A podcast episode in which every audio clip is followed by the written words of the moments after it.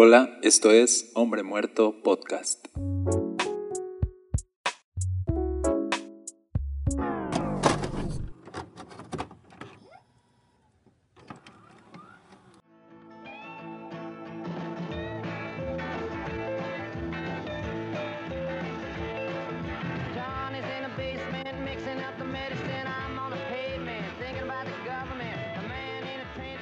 Hola, ¿cómo estás? Mi nombre es Daniel Castañeda. Me da mucho gusto que estés conectado hoy conmigo. Quiero compartir unos minutos y espero que sean de bendición a tu vida. Estoy estudiando contigo el libro de Génesis y si tú no escuchaste los episodios anteriores, solo déjame ponerte en contexto en dónde estamos. El hombre y la mujer ya pecaron, fueron echados del paraíso, la tierra fue maldita por su causa y ahora la vida es súper difícil.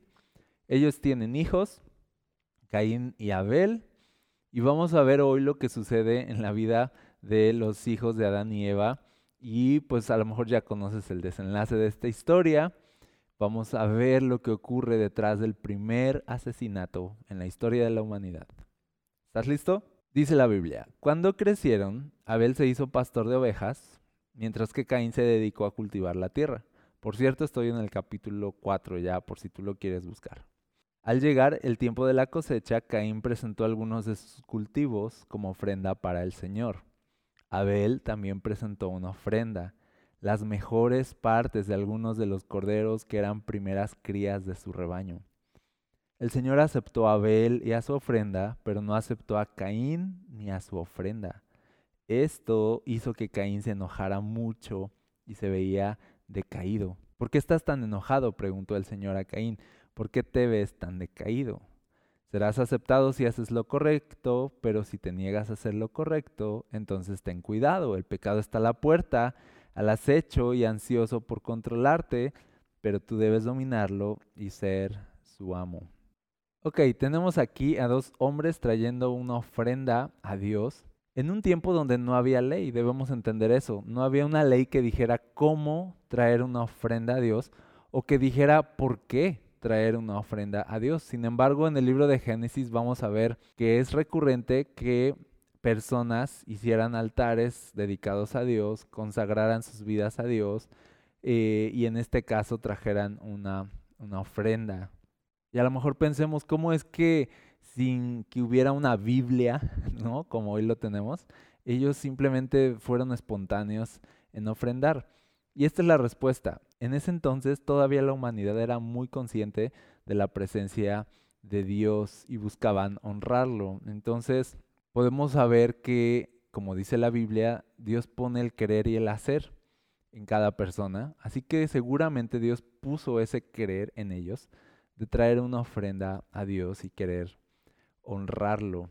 Y esto de verdad es súper cierto, que aunque no tengamos una ley, sí tenemos una conciencia, dice la Biblia. Y, y, por lo tanto, las personas que no conocen la ley de Dios, dice la Biblia que sí pueden saber lo que es bueno y lo que es malo, sí pueden distinguirlo y sí pueden entender cuál sería la voluntad de Dios. ¿Por qué? Dice porque Dios nos dio una conciencia y la conciencia de alguna forma nos conecta con la realidad de Dios. Entonces, todos estamos conscientes de que Dios está ahí y que nos debemos a Él.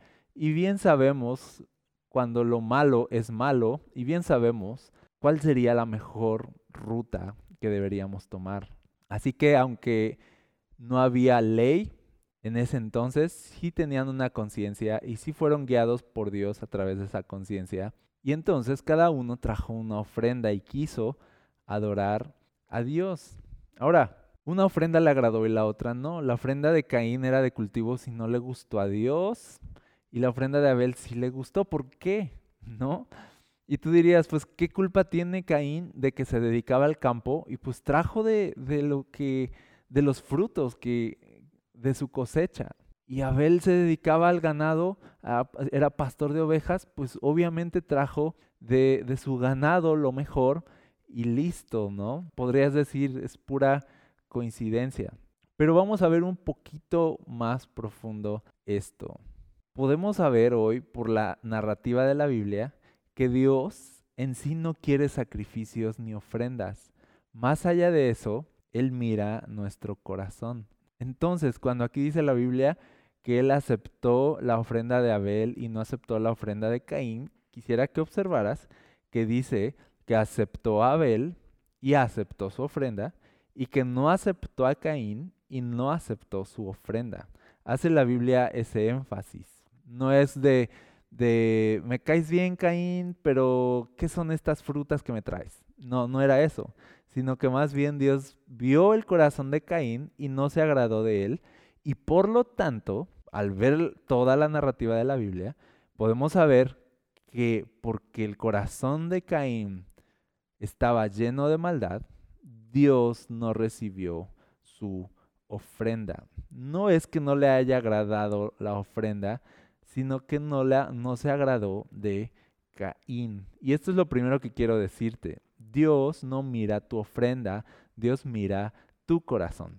Por eso es que dice la Biblia, hablando de ofrendas hoy, dice, Dios ama al dador alegre. Dios no ama la ofrenda, Dios ama al dador, ¿sí? Y ama la forma en que el dador da, ama que el dador dé con alegría. Entonces Dios no ama al dador por las cosas que da, sino ama al dador por el corazón con el que da. Entonces, Aquí no se trata de que si eran frutos y de que si Abel presentó algo más parecido a lo que sería la ley mosaica de la ofrenda por el pecado y como decir de es que Abel le atinó, ¿no? A lo que Dios iba a pedir más adelante, eh, sacrificios de corderos para el pecado y Abel no le atinó, o sea, no, aunque puede ser coincidente y sí, Dios eh, pudo haber dicho a lo mejor de, oye, eh, Abel, le atinaste más que Caín y comprendiste más mi corazón? Puede ser, pero no nos vayamos por ahí. Hoy quedémonos con esto. No se trata de la ofrenda, se trata de quién eres tú delante de Dios. Dios no mira, por ejemplo, lo que le dices con tu boca para adorarlo, sino Dios mira la intención de tu corazón cuando lo adoras. Dios sabe si cuando oras y le presentas tu oración, ¿Estás hablando con Él o estás hablando por hablar? Dios no se va a agradar de tu oración o de tus ofrendas porque sean las palabras correctas o porque sea una buena cantidad de dinero, ¿no? Dios se agrada de que des con alegría. Dios se agrada de nuestras oraciones cuando son de todo corazón, cuando son sinceras. Eso es lo que conecta realmente con Dios. Dios no mira tu ofrenda, Dios mira tu corazón. Esto también nos recuerda que a Dios no lo podemos impresionar con nuestros actos de justicia, con nuestras buenas obras o nuestra mejor devoción o nuestra religión. A Dios no lo podemos impresionar, a Dios no lo podemos engañar. No intentes comprar a Dios con una buena ofrenda. esa es la cuestión. Mejor tráele a Dios tu corazón. Entonces, conclusión en este punto, ¿por qué no le gustó la ofrenda de Caín? Pues específicamente porque Dios vio el corazón de Caín y no se agradó de él. Esto lo vemos más adelante cuando seguimos leyendo y vemos que Caín se enojó mucho porque no aceptaron su ofrenda y no lo aceptaron a él. Y entonces dice que Dios se da cuenta que está enojado y va con Caín y le pregunta, ¿por qué estás enojado? ¿Y por qué estás tan decaído? Y ve el verso 7, le dice Dios, serás aceptado si haces lo correcto. O sea, le está diciendo de, mira, para la próxima vas a ser aceptado. Y fíjate cómo le dice aceptado tú. No dice, aceptaré tu ofrenda, sino dice, te aceptaré a ti. ¿Ok? Vemos el énfasis, el interés de Dios es la persona, no la ofrenda que traes. Pero dice, vas a ser aceptado Dice si haces lo correcto, pero si te niegas a hacer lo correcto, entonces ten cuidado y aquí está la clave, el pecado está a la puerta, al acecho y ansioso por controlarte. Dios le estaba señalando a Caín un pecado o pecados en su vida, en su corazón. Le dice claramente, no acepté tu ofrenda y no te acepté porque hay maldad en tu corazón, porque yo veo tu corazón, pero al final Dios habla con él, ¿no? Y le dice, mira, así están las cosas, tranquilo. Y trata de animar a Caín para darle otra oportunidad. Y le está diciendo Dios, ¿qué es lo que tiene que hacer ahora? Y este es, esto me lleva al segundo punto. Mata al pecado o el pecado te matará a ti. Esta es una frase que un pastor hace muchos años dijo, mata al pecado o el pecado te matará a ti. Seguramente habías escuchado esto antes. Esto fue justo lo que le dijo Dios a Caín. El pecado está aquí a la puerta, está al acecho, te quiere controlar, pero le dice, pero tú debes dominarlo y ser su amo. O el pecado te controla o tú controlas al pecado. O mantienes a raya el pecado o el pecado te va a destruir. O matas al pecado en ti o el pecado te va a matar a ti. ¿Esto qué tiene que ver con nosotros? Ok, pues que todos somos pecadores y todos luchamos contra el pecado todos los días. Y Dios nos dice a nosotros también, cuidado, el pecado quiere dominarte y te quiere controlar, te quiere destruir. No lo dejes, nos dice Dios. Tú puedes dominar al pecado. El asunto es que no puedes estar en una actitud pasiva aquí porque el pecado está al acecho y dice que está ansioso por controlarnos. Si nos dormimos lo va a hacer, pero dice Dios, no, tú debes dominarlo, tú debes señorear. En otra versión dice, ser su amo. Y me imagino aquí como a un animal peligroso que quiere comerte, hablando de estar al acecho, ¿no? Pensemos en un tigre. Y Dios nos dice, no, o sea, el pecado te quiere comer, es como un tigre, no puedes ser tu mascota, no puedes convivir con el tigre. Si vas a convivir todos los días con un tigre que te quiere comer, mejor comenzar a domarlo, ¿sí o no? Mejor comenzar a ser su amo. No, no puedes hacerte amigo del tigre, tienes que ser su amo. Tienes que señorear sobre el tigre, porque si no señoreas sobre el tigre, el tigre es salvaje, es asesino y te va a matar. Más te vale abrir bien los ojos y empezar a domar. Entonces le dice Dios a Caín, ten cuidado con el pecado, el pecado está en ti y te está destruyendo. Mata el pecado o el pecado te matará a ti. Esto nos da una esperanza, ¿sabes? Nos da, nos da la esperanza de saber que por muy difícil que parezcan los pecados con los cuales lidiamos y las pasiones con las cuales lidiamos cada día, Dios nos da la esperanza de saber que fuimos diseñados, escucha bien esto, fuimos diseñados para señorear sobre el pecado. O sea que, te lo voy a decir así, va a sonar raro, pero tú eres más grande que el pecado que está en ti. Dios te diseñó así para ser el amo de ese pecado. Y yo sé, no, no se trata de tu fuerza, no se trata de tu determinación, sino Dios nos da de su espíritu y nos da de su ayuda para poder vencer el pecado. Nosotros por cuenta propia no podemos vencer el pecado, pero Dios le dice hoy a Caín así de, ¿sabes? Sí, por mucho que el pecado está al acecho y por mucho que sientes que ya te rebasó y por mucho que sientes que no puedes, de verdad te digo que tú puedes dominarlo, que tú puedes ser más grande, que tú puedes ser su amo. Esa es una buena noticia. Vamos a convivir con el pecado todos los días, ¿sabes? Dice la Biblia que nuestros cuerpos son cuerpos de pecado. Son cuerpos pecaminosos, inclinados a la maldad.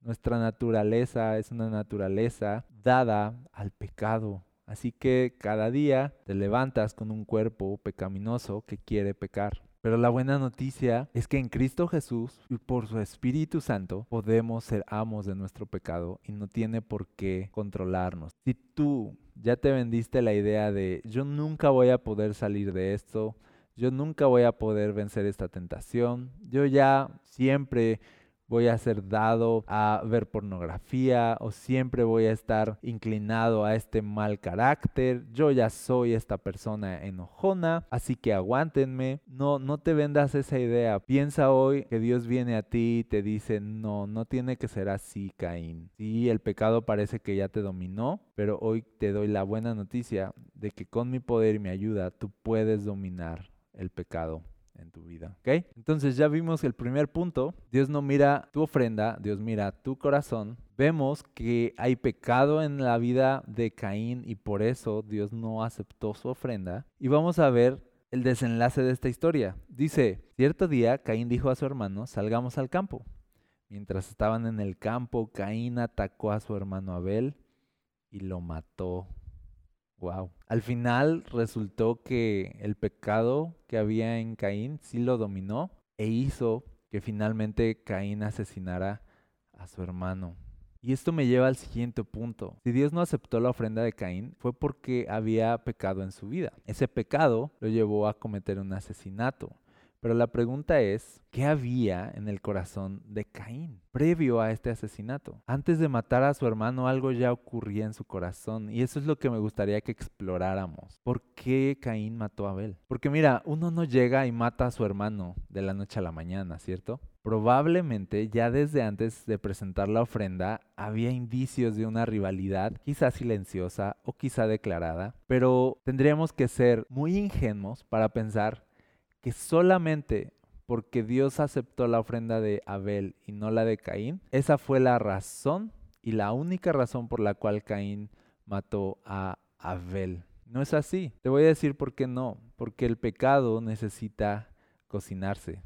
La Biblia dice que el pecado primero se concibe en el corazón y luego da a luz. O sea que compara el pecado con un embarazo. Dice algo más o menos así. Para que tú termines pecando, físicamente pecando, primero concebiste el pecado en tu interior. Como que quedaste embarazado de ese pecado y se fue formando y se fue formando y fue creciendo dentro de ti, dentro de ti, dentro de ti, hasta que la Biblia lo compara, das a luz, como cuando das a luz a un hijo, das a luz el pecado entonces, cuando ya se ve el pecado en el exterior, que en este caso fue un asesinato, implica que detrás de ese pecado que ya vemos, hubo una gestación, hubo un proceso, o como lo dije, tuvo que cocinarse para que resultara ya en este platillo que estamos viendo. Entonces, si comparamos el pecado con un platillo que necesita cocinarse, cuando ves el platillo ya listo para comer, puedes intuir por su sabor los ingredientes con los que fue cocinado ese platillo, ¿cierto? Por ejemplo, si pruebas un pay de manzana, dices, ok, tiene manzana, tiene canela, tiene azúcar. Entonces, te pregunto, ¿con qué ingredientes se cocina un asesinato? No veamos solamente Caín mató a Abel, sino veamos de por qué Caín mató a Abel. ¿Qué había en su corazón? Qué cosas crecieron dentro de él. Y no podríamos decir, es que fue porque Dios aceptó a Abel y él no lo aceptó y por eso lo mató. No, no, no, no.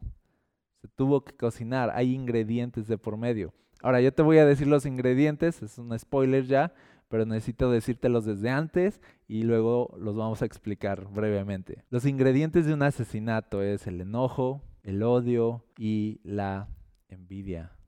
Fíjate, curiosamente en Mateo 5, verso 21, Jesús está explicándoles el mandamiento de no asesinar. Fíjate, dice, han oído que a nuestros antepasados se les dijo, no asesines. Si cometes asesinato quedarás sujeto a juicio.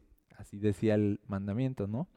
Y dice el verso 22, pero yo digo, aun si te enojas con alguien, ahí está el primer ingrediente del asesinato, el enojo, Dice, quedarás sujeto a juicio si te enojas con alguien. Si llamas a alguien idiota, corres peligro de que te lleven ante el tribunal. Ahí está el segundo ingrediente, el odio. Y si maldices a alguien, corres peligro de caer en los fuegos del infierno.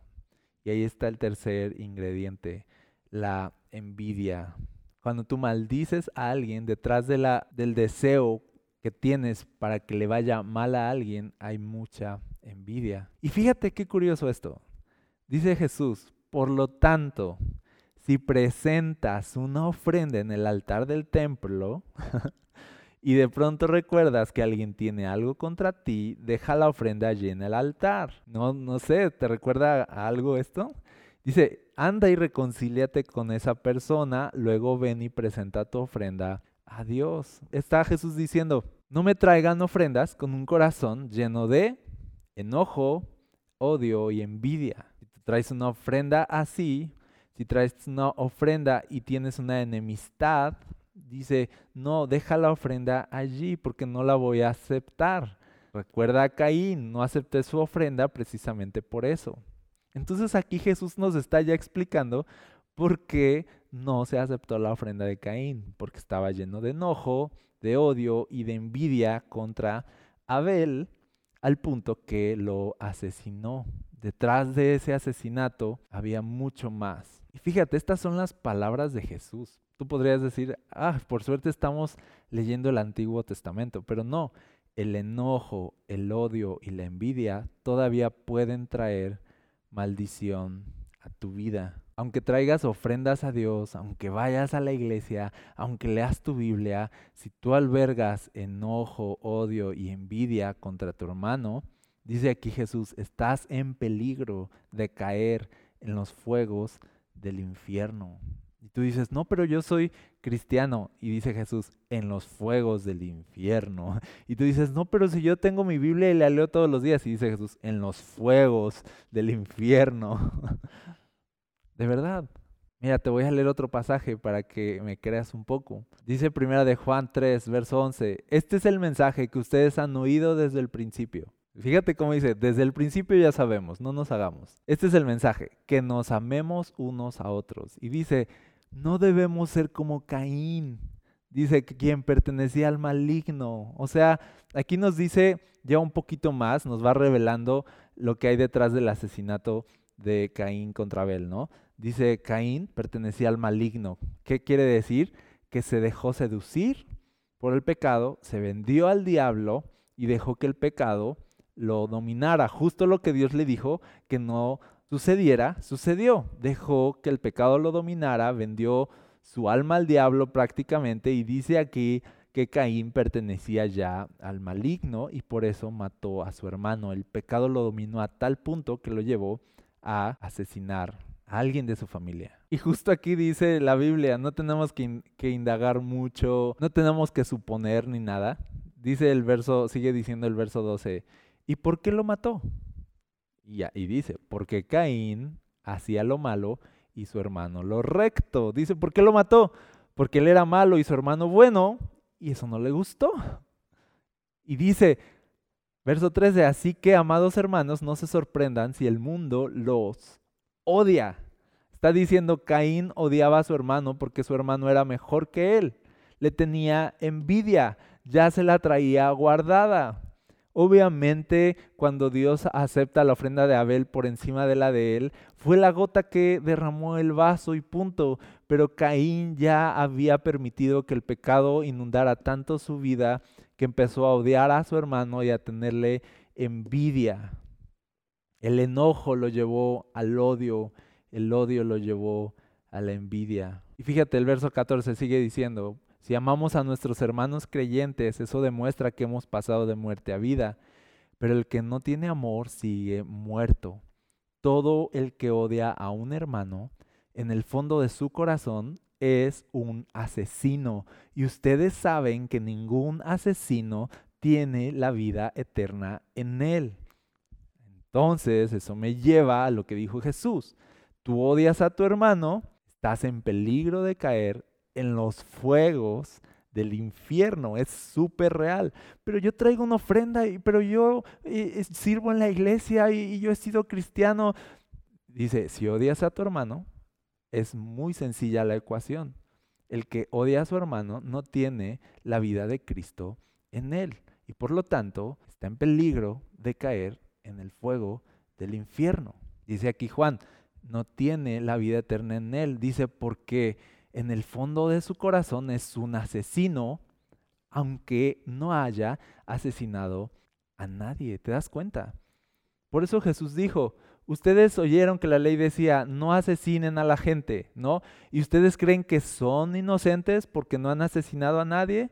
Dice Jesús, no, no son inocentes porque no han asesinado a alguien, son igual de culpables cuando se enojan, cuando odian y cuando tienen envidia porque esos son los ingredientes de un asesinato. Y aquí dice Juan, el que odia a un hermano, en el fondo de su corazón es un asesino y dice prácticamente, y se va a ir al infierno.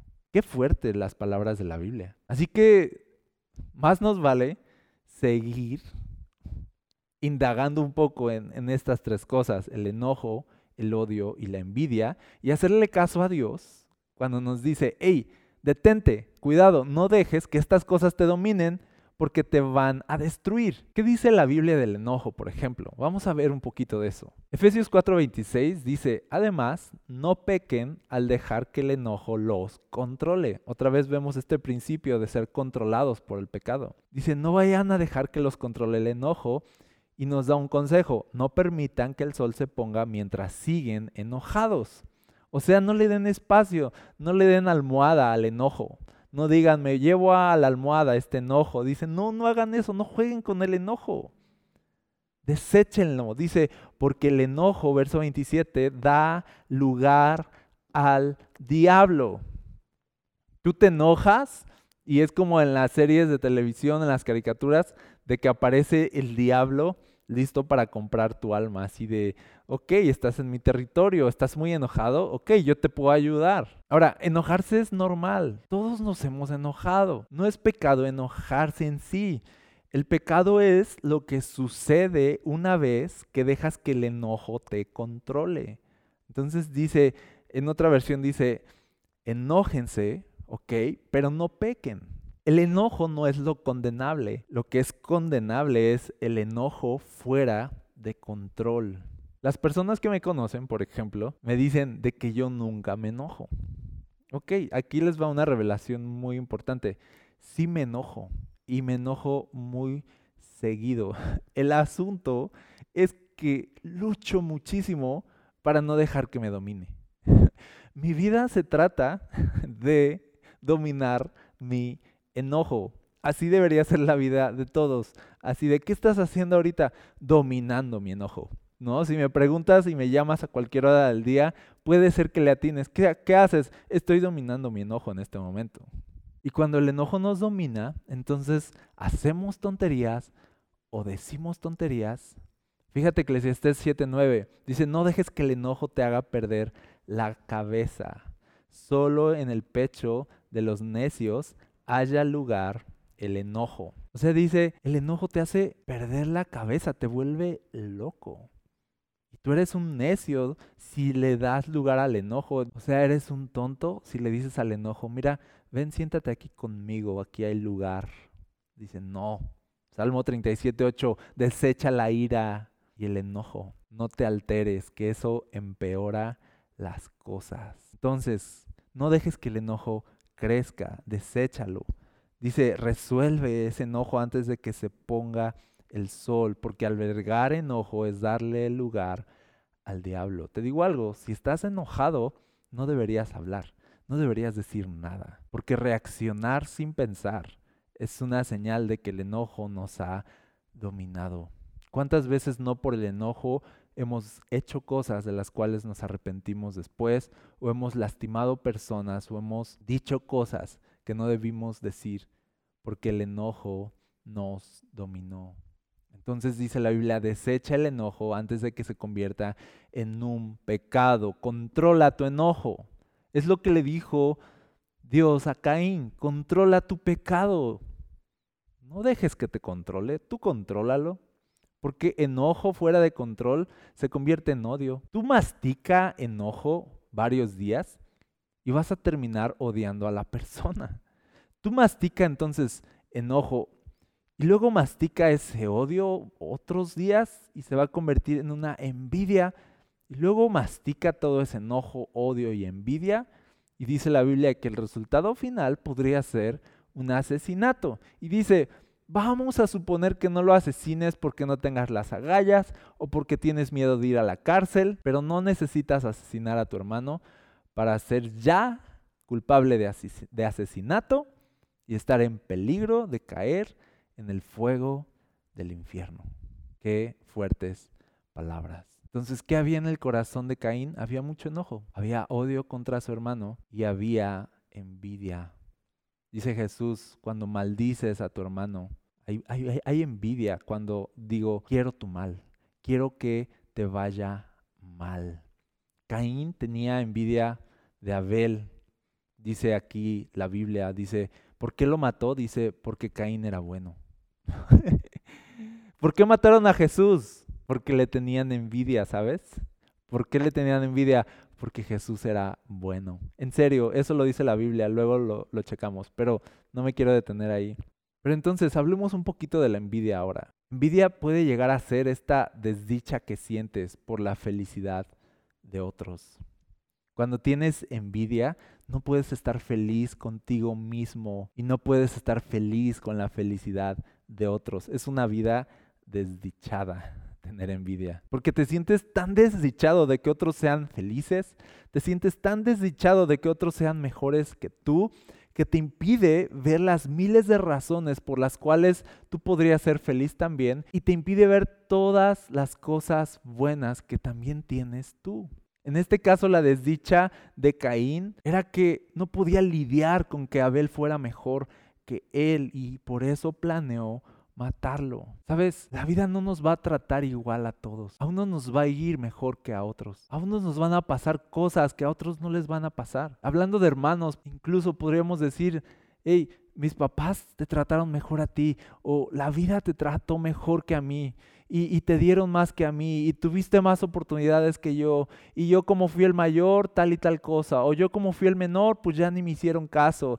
Y siendo sinceros, sí, sí podría pasar algo así en las familias. El asunto es, ¿eso debería causarnos pesar? Me recuerda cuando Jesús le dijo a Pedro que algún día él llegaría a morir por causa del Evangelio y Pedro quiso saber acerca de Juan. Y le dice, ¿y Juan qué onda? ¿Él va a morir también? ¿No?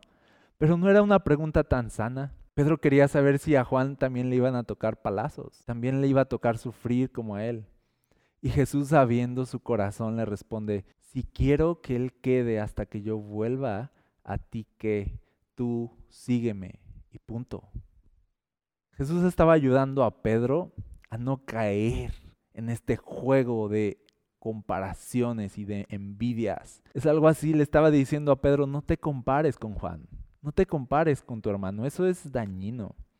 Porque en la vida le va a ir a unos mejor que a otros y no podemos querer estar al mismo nivel de todos. Tenemos que aceptar eso, tenemos que aceptar nuestro destino, tenemos que aceptar que personas tengan cualidades más brillantes que nosotros. Tenemos que aceptar que personas van a ser más buenas que nosotros. Tenemos que aceptar que a veces va a haber abeles en nuestra vida. Tenemos que lidiar con eso. Pedro tuvo que lidiar que había un Juan, el discípulo amado, el discípulo al que Jesús amaba, que por cierto, sí, quedó vivo y fue el único de los doce que llegó a, hasta anciano y murió, al parecer, murió de anciano.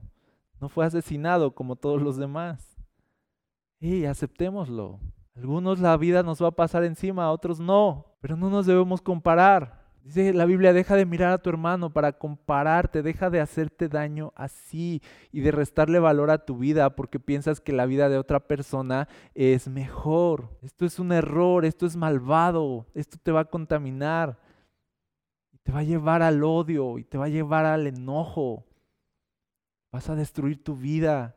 No dejes que la envidia se apodere de ti. La envidia hizo que Caín llegara a pensar que Abel era su enemigo. Posiblemente cuando Abel se estaba riendo de algo, de algo más. Caín a lo lejos pensaba, seguro se está burlando de mí. Míralo ahí tan sonriente, vamos a apagar esta sonrisa. Empezó a odiarlo y empezó a suponer que todas las cosas que hacía Abel eran en su contra. Hasta me imagino que pudo pensar de, este cuate presentó la ofrenda y ahorita, o sea, no cabe ya de orgulloso y está súper feliz y me mira para abajo y seguramente lo hizo a propósito porque siempre le ha gustado verme hacia abajo y menospreciarme. ¿Y sabes qué son esas? Mentiras, puras mentiras. La envidia te lleva a pensar mentiras de la gente que te ama y que son tus hermanos. El problema es que cuando la envidia te lleva a sentirte desdichado con tu propia vida, vas a buscar hacer desdichada la vida de otros ahí el asesinato. Porque un envidioso nunca estará contento hasta ver que a las personas les vaya mal. Y dice Jesús, si maldices, eres culpable. Si quieres que a la gente le vaya mal, eres culpable de asesinato. Estás muerto por dentro. El pecado nunca es inofensivo. Todo pecado que tú albergas en tu interior, cuando dejas que te domine, siempre se va a traducir en dolor para la gente que te rodea. Te va a lastimar a ti y va a lastimar a la gente que te rodea. Por eso, El gran mandamiento en la, en la Biblia es el amor.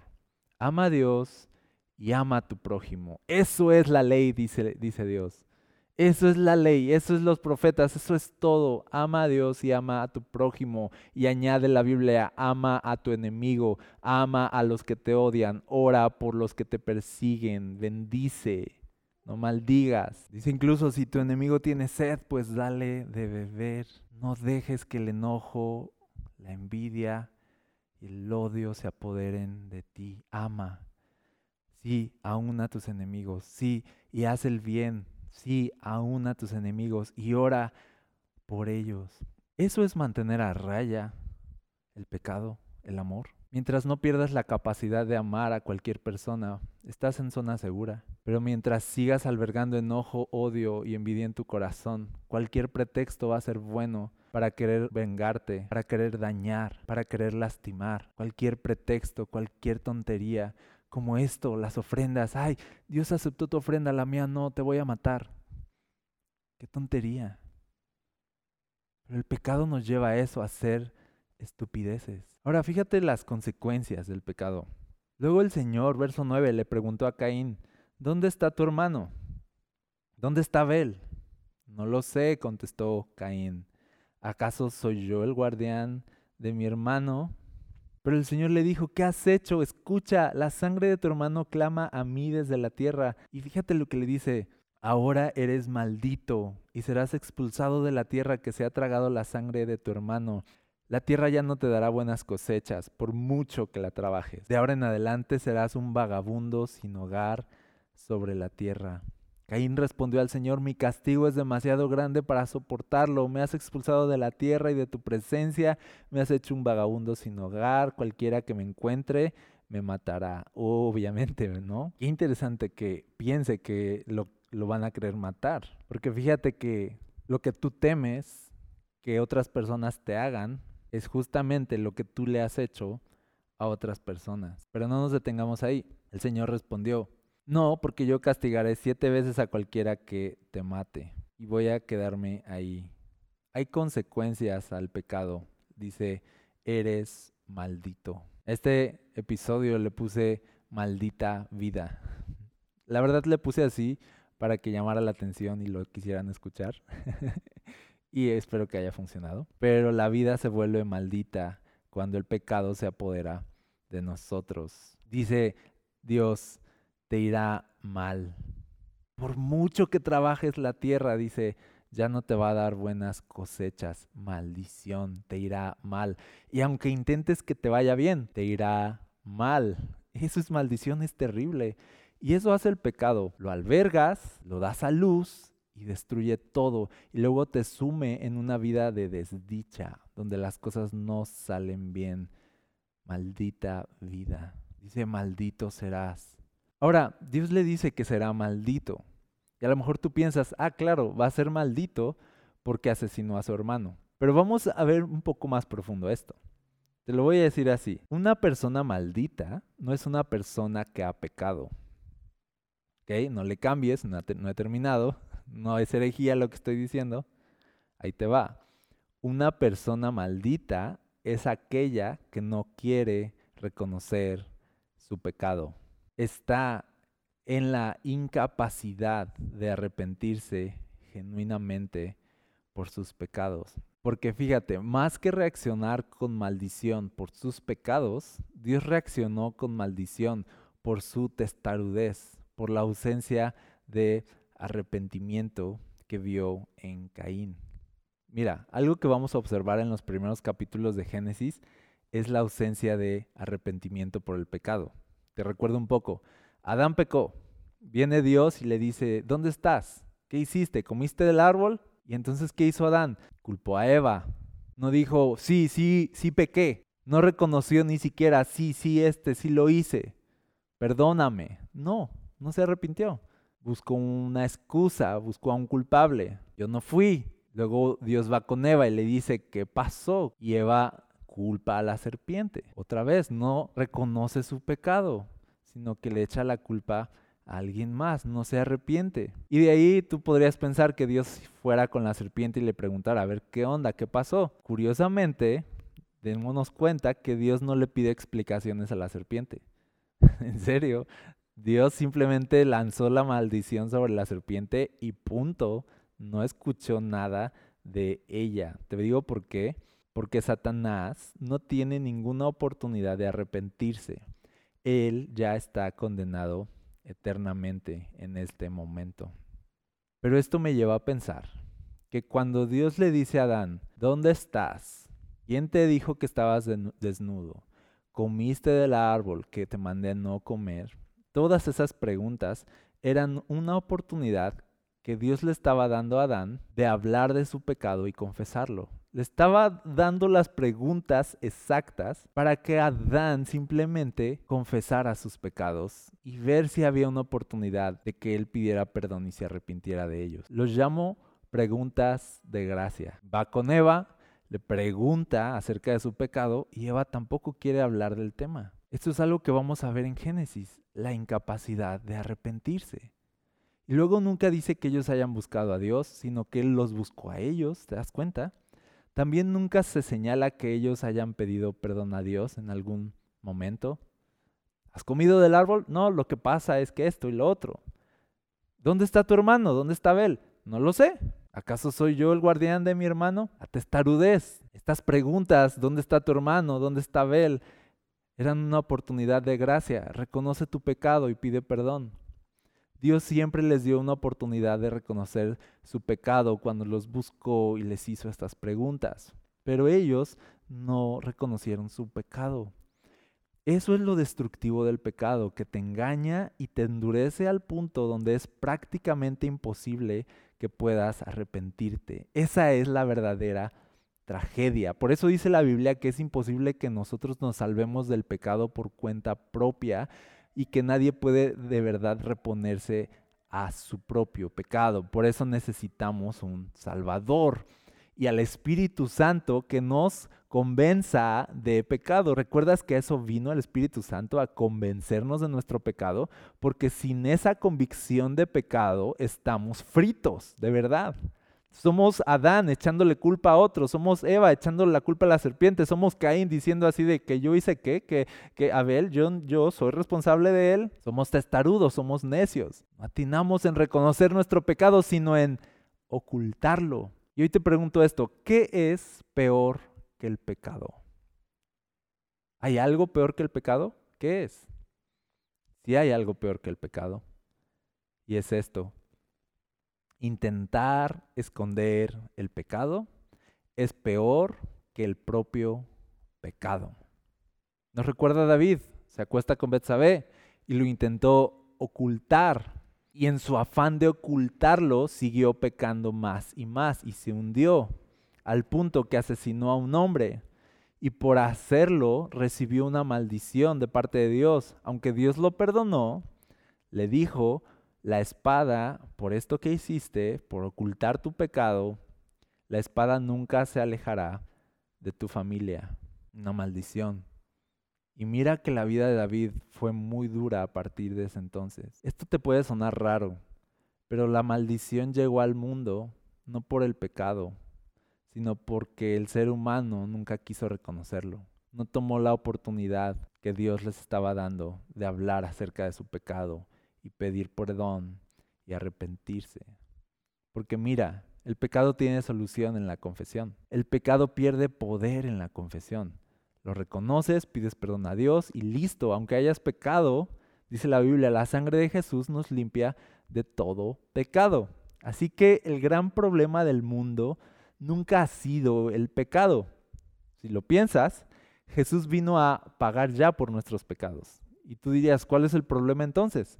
Ah, ok, el problema ya no es el pecado, el problema es que la gente sigue sin querer reconocer que ha pecado. No quiere dejar su pecado y por lo tanto, aunque haya una solución de gracia para sus pecados, deciden pasar por alto la oportunidad. Eso es peor que el pecado. Pasar por alto la oportunidad de gracia que Dios te da para ser salvado de tu pecado. Así lo dice la Biblia. En esto consiste la condenación o la maldición en el mundo. ¿En qué consiste? Que la luz vino al mundo, pero las personas amaron más las tinieblas que la luz. ¿Por qué seremos condenados en el día final? ¿Por nuestros pecados? Mm, pues sí, de alguna forma, pero más seremos condenados porque despreciamos la oportunidad de gracia de un Dios que quería salvarnos.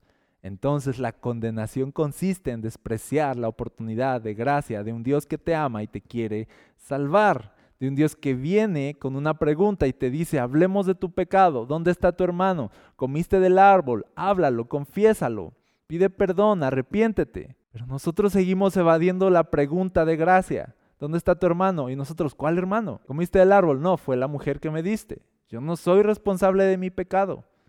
Esa es la condenación. Eso es peor que el pecado.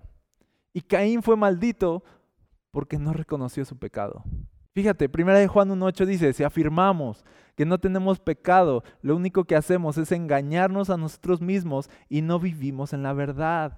Pero dice, pero si confesamos nuestros pecados a Dios, Él es fiel y justo para perdonar nuestros pecados y limpiarnos de toda maldad. El problema no es el pecado que cometimos, porque tenemos un Dios fiel y justo, perdonador, porque tenemos la sangre de Jesús que clama a nuestro favor. Porque aunque la sangre de Abel, dice la Biblia, clama desde la tierra y por justicia, para condenación de la humanidad, dice, la sangre de Jesús clama más fuerte para que seamos perdonados. Entonces el problema no es que la sangre de Abel clama desde la tierra, el problema no es que seamos culpables de haberlo asesinado, el problema es que cuando Dios viene y nos dice, ¿dónde está tu hermano? ¿Qué hiciste? Nosotros somos testarudos, nosotros decimos, no, yo no he hecho nada, no, yo no he pecado. Dice aquí, si tú afirmas que no has pecado, te engañas a ti mismo. Y dice el verso 10, si afirmamos que no hemos pecado, llamamos a Dios mentiroso y demostramos que no hay lugar para su palabra en nuestro corazón. Voy a decir otra vez, el fuego del infierno nos está esperando. Ahora Jesús nos vuelve a buscar y nos dice, ¿dónde está tu hermano? Te lo traduzco. Jesús nos dice, hablemos de tu pecado, sácalo Reconócelo, admítelo, hazte responsable. No necesitas explicar tu pecado. Solo necesitas, dice la Biblia, confesarlo. No necesitas acusar a alguien más. No, no necesitas excusarte con, con cómo fue tu infancia y cómo fueron tus papás y lo que te hizo tal y tal persona. No necesitas excusar tu pecado. Necesitas confesar tu pecado todo. Tenemos un Dios bueno que está listo para perdonarnos. Nos hace Dios esta pregunta no para condenarnos, sino para salvarnos. La condenación solamente viene cuando evadimos la pregunta y nos hacemos los tontos. La condenación viene de despreciar la gracia de Dios que nos quiere salvar. La condenación viene de amar más nuestro pecado que la oportunidad de ser salvados de Él. Hoy te digo, estamos ante una oportunidad de gracia. Salgamos, vengamos a la luz, expongámonos a Cristo Jesús, confesemos nuestros pecados. Si odias a un hermano, confiesa hoy ese pecado. Si has tenido envidia por alguien, confiesa hoy ese pecado. No le des lugar al diablo. No duermas más con el enemigo. Desecha el pecado de tu vida o el pecado te va a matar. Escucha a Jesús que hoy te dice, no, ese enojo que sientes, ese resentimiento que sientes, no, no te va a dominar. Suéltalo ya y sé libre. Porque yo quiero una vida dichosa, no desdichada para ti.